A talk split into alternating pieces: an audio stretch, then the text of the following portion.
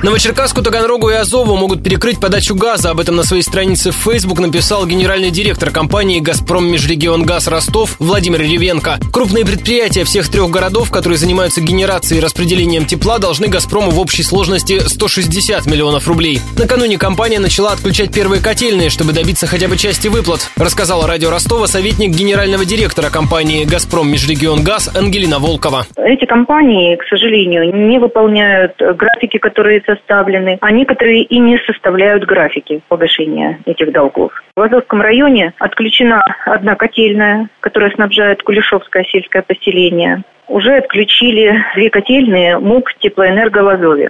Возобновление подачи газа будет только тогда, когда компании начнут погашать свои долги.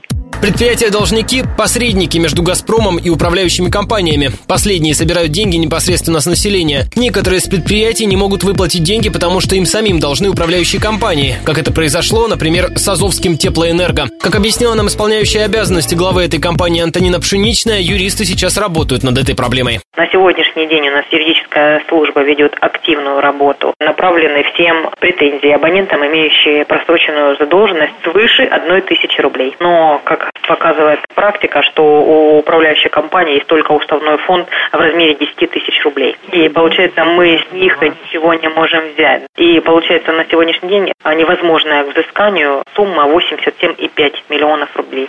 Сегодня Новочеркасская прокуратура заявила, что «Газпром Межрегионгаз» не имеет права лишать голос тепла. Согласно сообщениям ведомства, большинство социально значимых объектов, например, школы и больницы, своевременно платят за газ. Добавлю, официально отопительный сезон стартует в начале октября, но на днях президент Путин разрешил регионам начинать его раньше срока.